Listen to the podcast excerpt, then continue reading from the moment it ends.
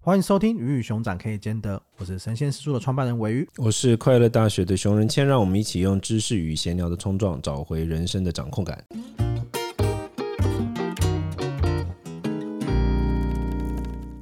今天这一集呢，又是我们的五星评论跟 Q&A 的回复时间，没有错。不过呢，我们今天要先来读各种可爱的五星评论。好，第一个留言呢是 Aslan 一九八四。他就是讲到乖乖文化，我曾经有个宗教系的学妹，原本想做乖乖文化的研究，嗯，哦，还真的有，但后来她没上研究所而作罢。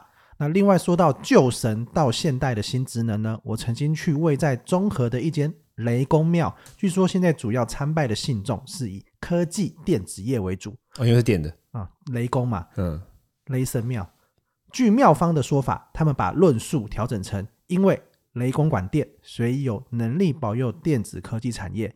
不然，按照古代的文献记载呢，雷神的信仰原本是和农业文化中的祈晴祈雨相关，对啊，对雨水有关的。哦，他这个论述，这个这个是我学生啊，啊，真的、啊，这个这个讲话这个留言的人是我学生。OK，嗯嗯，难怪讲的那么专业。这你在夸我还是在贬我？我分不出来怎么办？还有 PS，还有 PS，PS 觉得熊媳妇与。鮪鱼的宗教工作者与知识工作者的闲聊组合，令人想到宋朝的佛印和苏东坡。天哪，你是苏东坡哎，真的很捧你哎，怎么会这样？啊，你是佛印。好，PS Two PS Two，我比较想要当东坡。OK，熊父每次念开场的时候，都给我有一种强烈的厌世感。对啊，我很厌，我到现在还是很厌世，我是病恹恹的嘛。那我觉得雷公那个蛮 OK 的，这就是就是就是我刚才跟你讲，就是论述啊，那就是论述，就是你得提供信仰论述，信仰要有效，你必须提供论述，这是重点。呀、yeah，OK，keep、okay, on going。那我们来讲下一个，下一个是在讲我，哎、欸，他讲我说话是有时候太快或含糊不清。好，这个我他给五颗星，然后说你说话太快含糊不清。对，认真的听众的回应，我们还是要去理解一下。好，希望可以放慢速度或咬字更清楚一些。你说话速度有比我快吗？这可能是咬字不清这件事情。哦、对我有常被说，但是自从周杰伦出来之后，我就稍微释怀了一点。好，那下一个五星评论是白泡泡。那他讲的是很喜欢你们的想法跟论述，希望可以长久经营，双手合十，谢谢，感谢感谢。你，你知道双手合十的那个其实是级长吗？哦，真的、啊，就是有对啊，之前有人在是级长，不是双手开 fight 对，就是级长，所以就是你要你在人家出事的那个文章下面留合十，其实是在那边级长说耶这样。Yeah! 对，真的，我跟你讲，那个时候之前去年的 emoji 就是 Apple 有出来解释这件事，哦，真的假的？然后大家都傻爆。有些事情就是不要说破比较好。对啊，没事，你继续。下一个五星评论就是钻宝石，然后他讲的是觉得像在听朋友聊天一样，仿佛置身其中，而且是充满智慧的朋友，会持续支持，希望可以一直下去陪伴我度过愉快的洗碗时光。之前找的来宾也超棒，也希望有机会去上一下他的课程。新年快乐！哦，是哦，忘形的课，忘形的课，赞赞赞，嗯嗯。好，把这几个评论讲完了，我们接下来来 Q&A 时间，是，好不好？第一个是泰辣学姐，Oh my god，好像知道多辣。泰辣学姐问说，分手和离职都是终止一段不适合契约关系，所以离职和分手都不说真实的原因，有错吗？我是觉得没错啦，就是感觉在面试的过程有有一阵这样的讨论，就是雇主该不该问你前一份工作的薪水，你该照实回答吗？这可能是有一种讨论。那另外讨论也就是这个，就是在面试的过程中问你离职的原因该讲吗？或者是你应该要怎么讲？因为离职通常有一些他可能是就是不开心，可能你跟老板处的不好，或是在公司的环境很糟。可是如果你讲出来，就很像你在批评前公司。那你在批评前公司的时候，就会有雇主是会觉得说，哎，因为你这个人他是很喜欢说别人坏话的人，对，或者是哦，那因为可能某些状态是公司都会有的状态，然后就什么流程混乱啊，或者什么，可能新创公司很容易会发生这种事情。嗯、那当你讲了之后，对方就会觉得说，哎。那是不是你来这里也会遇到同样的状况？对对，所以其实应该讲，我觉得你应该把这件事情正面表述。怎么表述？就是你应该讲的是，你因为为了追求什么样子而离开，而不是因为那里不好。我觉得可能这样子讲，你不要讲你同事不好，不要讲你老板不好，不要去讲前公司的状态怎么样，而是因为你有新的追求了，你可能想要更好的环境，或是你现在想要新的转职，或者什么样子的状态。来讲这件事情，我觉得可能会是一个比较好的状态。但是实际上来说，我觉得因为这件事情它是几乎是很难查证的啦。而且说实在，离职好，就算我今天去 reference check 哈，我打去问你的主管，或者我有认识的人，哎，跟你这个同事怎么样？你跟在那边的表现，跟你实际上离职的原因，可能也是两件事情。所以实际上来说，讲不讲真实的原因，我觉得它不是一个这么这么重要的。我觉得像是你怎么样在你这个面试里面去。表现你自己是一个什么样子的人。假设你是你就是很希望你就是一个正直、直话直说的形象，那我觉得你讲也无妨。我觉得你很贱。他的问的问题明明是感情跟工作，你就直接把工作抢走了，那逼得我只能讲感情了。哎，换你。分手当然不能说真实原因，还需要想吗？谁会分手讲真实原因啦？我觉得你牙龈太明显之类的吗？怎么可能？或者是怎么你的身材跟当初已经不同一个人，原本是一个人，现在变两个人，当然不能讲真实原因啊！我我跟你讲，你知道我是一个实话实说的人，我从来都是一个实话实说的。后来发现实话实说可以给你大部分人带来很多的苦头。要不是我是一个非常强硬，而且那种意志力比较坚强，我觉得一般人都扛不了。就绝对不要说实，就是在分手是绝对不要说实话。你就什么都往自己头上丢掉。哎，我不够好，配不上你，叭叭叭叭叭叭叭。哎，我家的倒被倒会啊，现在应该没有人标会了啊，反正就这样啦。你知道，you know，就是类似像这样，你就往这方向推就好了。怎么讲什么实话、真实原因？真实原因就大。概过两年。你知道分手之后两年，然后呢，你你们俩刚好都单身，然后突然有一天，你知道不知道为什么就开始按对方的赞，你知道吗？就是比如说你今天在华社群，然后你突然发现前女友开始狂按你 IG 的赞，你就知道 OK 好，他最近分手，状态比较好。啊，不是啦，他最近分手啦。你 到底他分手，所以他开始突然写回来找旧情了。哎，那个时候如果你还想跟他保持是朋友的话，哎，如果不是朋友，是超过朋友的关系就不能讲。但如果那时候想跟他保持朋友关系，就可以跟他说，啊，就哎，其实当初呢是因为这样这样这样，然后他可能也会释怀。我觉得那时候再讲。就好，你一开始讲可能只会带来争执，然后也没有办法真的好好分手。你还不如一开始先糊弄一下。那只要两个人都活得好好的，过一两年有机会你再说，那可能那时候反而大家都能够比较静心的听。有一些善意的谎言是能够帮助大家、帮助别人、帮助自己，让这个世界更好。这个谎言就值得说。对，只是你可以未来再讲真实的原因。我的意思，我我认为说不应该，你应该这样讲，就是说我我认为说真实原因。重不重要重要，可是我觉得有时间性跟顺序性。我觉得不管是天时地利，随时随地都想要讲真话的人就是白目。就是讲真话需要在正确的时间、跟正确的地点、跟正确的情况嘛。啊，这个情况就很不适合啊。他拿着刀架他自己的脖子，你还在跟他讲说：“我真的觉得你太胖了，神经病啊，就不行嘛。”就类似像这样，因为你刚刚都把那个好讲的抢走，我现在很火。感谢泰拉学姐。没有差不多啊，我觉得虽然说两个的状态分手跟离职还是有点点不太一样，就像我们刚刚讲的情境，其实有点点不太一样。因为我刚刚讲的状态有点像是离职之后的求职啦。嗯、我刚刚不是讲真实的离职跟分手，我觉得有点像的原因就是你再不逃，我就要把问你分手问题。你就不应该，你就没有。我的离职跟分手的状态，你还是我觉得不讲真实的原因是能够让彼此更好，或者让不要伤害对方。我觉得这样这个状态，因为因为我觉得他这样会这样问，可能是一方面他可能被骂过。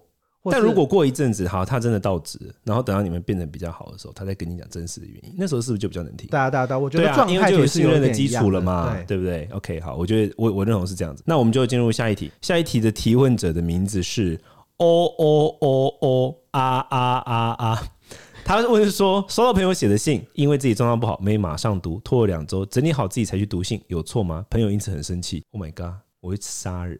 你是说你我会直接给你寄那个《哈利波特》里面咆哮信？你看过吗？没有，看过、那个、你会寄给谁？你是会寄给没有读的那个，还是朋友很生气、那个？我是如果我是朋友，就是如果我是那个被对待那样的朋友，就如果我们两个好了，你、嗯、你你收到我的信，你状态不好没有马上读，拖了两周之后才读的话，我就给你寄咆哮信，把你家信。真的、啊，你你就是会生气的那个朋友，因此很生气。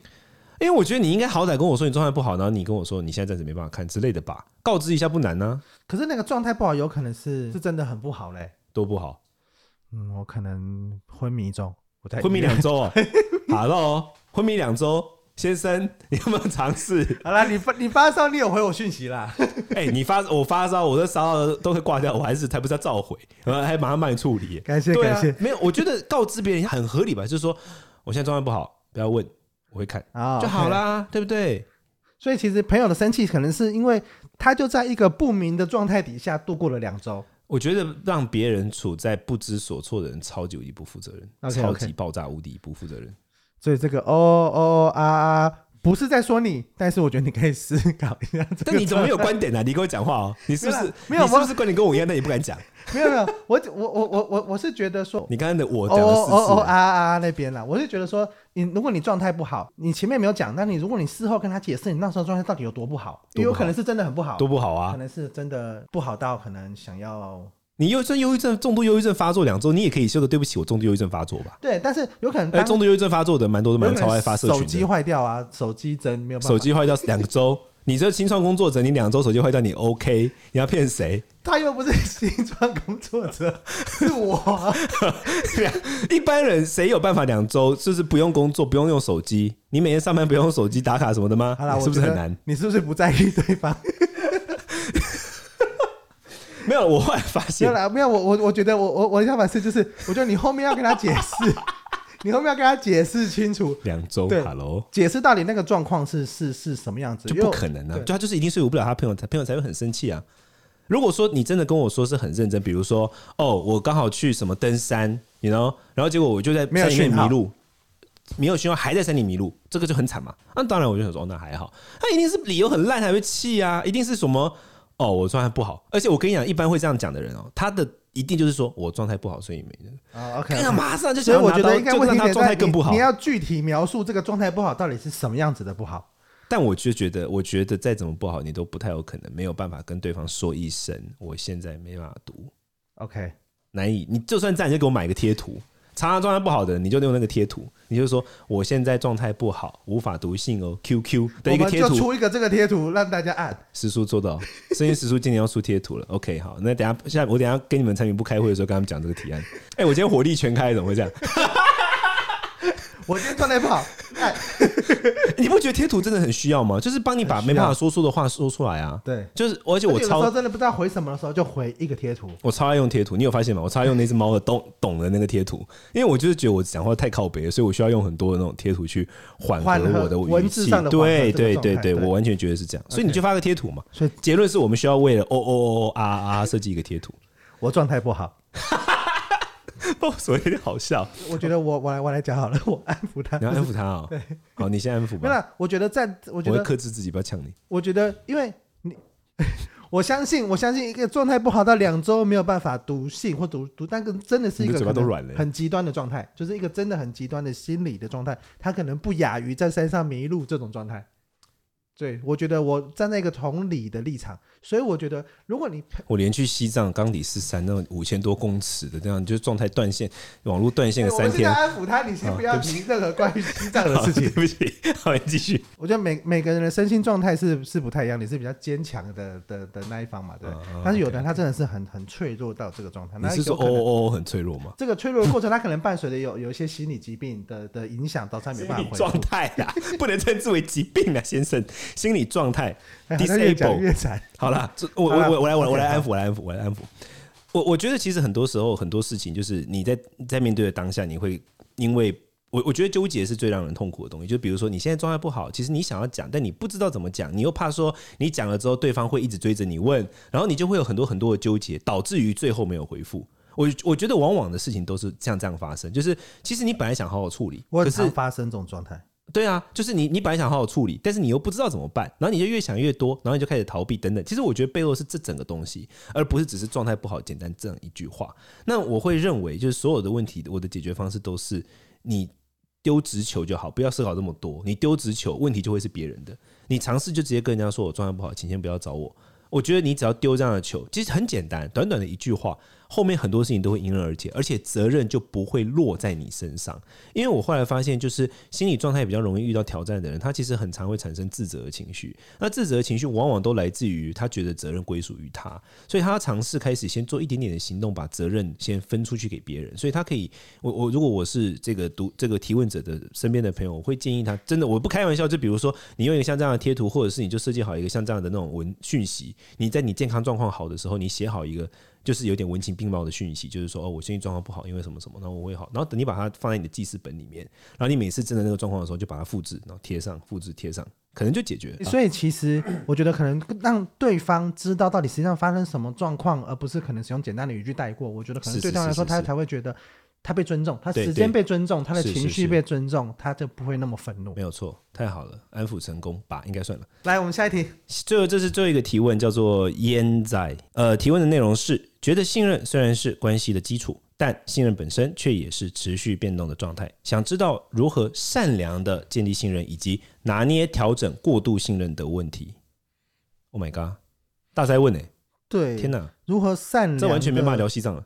就是明明信任其实已经损耗了，但你还去一直蒙昧的投资它，这种应该这样讲。就是你有没有什么，就是对别人信任，然后最后去挫赛的经验？我觉得，蛮容易的。因为，因为，因为，因为，因为我觉得以以以当老板的状态来看啊，你请任何员工一定是疑人不用，用人不疑嘛。所以他每次的进来的过程，那肯定都是一个信任建立的过程，而且你可能需要带着他做一遍之后，或者是有给他阶段承受，你就是要放手让他去做。是是是。我们可能之前在仆人是领导这个这个状态嘛，就在之前的一集在讲领导人这件事情。是是是。所以其实以我的状态来看，我大部分是以这样这样子信任的方式去跟去跟大家合作跟沟通。对对对，但是。事与愿违，肯定是会发生的。对，就这个世界，它绝对就不是那么简单。你信任别人，别人就能够把事情做好，就是一样会有一些觉得没有那么好的事情，或者让你信任破灭的事情。我觉得这是很蛮常态的一种发生。因为这个主题，我很久很久以前我在一个影片还是哪里聊过，就是我我觉得你可能你的那个信任定义跟提问者的信任定义有点不太一样，就是。我觉得信任有分很多种，有些是对于这个人的人格的信任，就是说信任的对象不一样；有的是对他的能力的信任，你可能在提的比较像是对他的能力的信任，对。但可能提问者在提的是对人格的信任，所以他才会讲到善良与否的问题嘛。就是说这个人到底是不是可信啊？是不是渣男啊？是不是渣女？是不是绿茶婊？诸如此类。他是不是一个惯老板？是不是会拐卖我？等等等等等等等等，对，类他可能是像这样。对，那你你觉得呢？有啊，还是有。可能在可能在朋友面上，或者在情感面上，也都有遇到被背叛的的状态。嗯，对。然后我觉得，以对被背叛的人来说啊，嗯，他肯定会有一个修复期。嗯哼，对，嗯哼。但是以我觉得以实际的你在过生活来说啊，不信任任何人，绝对会让你举步难艰，而且生活过得很辛苦。因为你会各种战战兢兢的，你要去各种不断的去分辨，诶，他讲的话是对的吗？他会不会骗我？其实你整天处于这个状态，你只会。无限焦虑，所以我觉得以正常的状态来看，绝对是以保持最大化的去信任别人，或是在常态来说是信任别人这件事情，我觉得你生活才会过得比较平顺一点，你不会有那么多的担心、害怕、受骗。对，但是我刚讲的是，你被背叛之后，你肯定会有一个破碎期，你有可能提问者你现在正处于一个，我就曾经被背叛，我就最近刚被背叛，所以我会就是说啊，为什么人性是这样子？为什么人是这样子？对，但是我觉得你要想办法去修复它，或者是你去接触。一些值得你信任的朋友是对，然后让他让你慢慢的去修复对人的信任，然后我就回到一个常态，是我觉得都是倾向信任大家，会是生活比较好过啊。我我对我对这件事情的观点跟你很接近，可是我对这件事情的观点有一个不太一样的一个小切角，而且这个切角可能会有点靠背。不过这就是我，就是我常常觉得那一种会一直想要呃，比如说曾经受过伤，然后或者是认为自己被背叛过之后，然后就一直在那边说。那怎么办？我不是我不相信这个世界，或我不知道怎么办，或怎么样的人，其实他，我我觉得其实是有点蛮不负责任的，因为因为有一些人他是这样，就是说他想要立刻的，就是说他想要找到一个很简单的方式去判断这个人可信不可信，然后如果可信就给他投注所有的真心跟热情，如果不可信那就完全不接触。他并没有想过说，我投注真心跟热情，不论是对谁，我都应该阶段性的，怎么？有一种人是这样嘛，就是他是直接判断这个人到底好不好，然后一好他就全心全意扑上去，不好他就全心全意的就唾弃。他没有学习怎么按部就班、循序渐进的放出真心跟放出诚意。那我我觉得这个反而比前面那个还重要。因为如果你不具备这个能力，你永远看到任何人际关系，他就是很轻而易举的觉得哦，我就是全然的相信他。对，那你永远就是会受伤，因为有时候不是对方不可信啊，有时候是那个时间点你们就真的还没有建立那种信任，有可能就是你过度付出，通常就会过度期待。对，那但是会这样的很多时候是因为他就。他没有学会怎么按部就班的去合作跟付出，就是按部就班的去对人表达善意或什么。我我不知道你有没有遇过这种人，我我生命中我遇过啊。就是我我其实我认为跟这个人不熟，因为我这个人是比较就是比较慢热的，就是一不是说慢热，就是说我工作跟私生活上面我都是需要一点点信任建立，一点点一点点需要时间的那种。那你我不知道你有没有遇过这种人，就是你遇到他，然后他就对你表达出极大的善意，非常的热情，非常的热情，对，然后热情到。因为那不是你的生活方式，像不是我的生活方式，我就没有喜欢这样。那你你就会觉得说这个热情太多了，然后接下来他立刻就会觉得你你没有对他的热情，你怎么那么冷淡？对，然后他就觉得被背叛，然后他就会到处跟人家讲说他觉得他的信任被背叛之类的，诸如此类。我当然不是说提问者是这个情况，我的意思是说我遇过不少这样的人，然后我我在后来在反思，我就会觉得说其实。宁可你不停的觉得说，我到底什么时候才能够找到真心与信任对象？你该做的事情是学习怎么按部就班的跟别人建立真心与信任的关系。这其实有可能就跟很像，很像什么？就是很像之前有一个有一个网络上有一个影片在讲，就是说，自从现在有这个呃，比如说交友软体啊或社群时代之后，很多人他就不具备过去人类所必须具备的那种社交能力。过去人类的社交能力是按部就班，一步一步啊，一步一步建立关系的嘛。但现在不是嘛？现在什么都速食嘛，所以他就缺乏那一种必须按部就班建立事情的能力。有有，我觉得有可能是这样，就是其实相对于说找到什么信信任啦，或者说就是不会让你受伤的东西，你应该或许该学习的是我怎么按部就班的去调整信任。那这个好处是什么？就是你在释放真心的过程中，到某一个步骤，你突然发现哎不对劲，你就可以先停在那个步骤，或者是停一阵子，再发现不对劲，再慢慢一点点、一点点、一点点收回来，就不会落入那个就是说。呃，好像我全部投入了，结果就全部都输的状况。我觉得马上想要找到信任，就很像是赌徒心态，你懂吗？对，这是我的观点。我觉得就是刚刚提问者提到，就是如何拿捏调整过度信任的问题，就是你需要去阶段性的去释放你的信任感，跟跟对方阶段性的去建立关系，不要一开始就把全部的东西、全部的真心都给他。那我我讲简单分享一个 tip，就是我觉得你怎么看这个人可不可信任的一个关键，就是你看他与别人相处的时候。看他怎么叙述别人，或看他怎么描述事情，或看他怎么描述跟别人的互动，诸如此类。我觉得这个是一个不错的切角。不在场的人，对对对，他描述一个不在场的人，这我觉得这个这个你你应该也懂，你应该也懂我懂我的意思。对，我觉得这是一个一个可以有效、比较快的看出一个人的基本人品的一个方法。对，这是我的观点。好，那我们今天的 Q&A 就到这边告一个段落。那也欢迎大家呢，如果你对我们的节目有什么问题，或是你有什么想聊的、想问我们的，欢迎在 Apple Podcast 底下做五星留言，我们都会另外录一集来回应大家。OK，那我们就下次听了，拜。我是快乐大学熊仁谦，我是生鲜叔叔的尾鱼，再见，拜拜。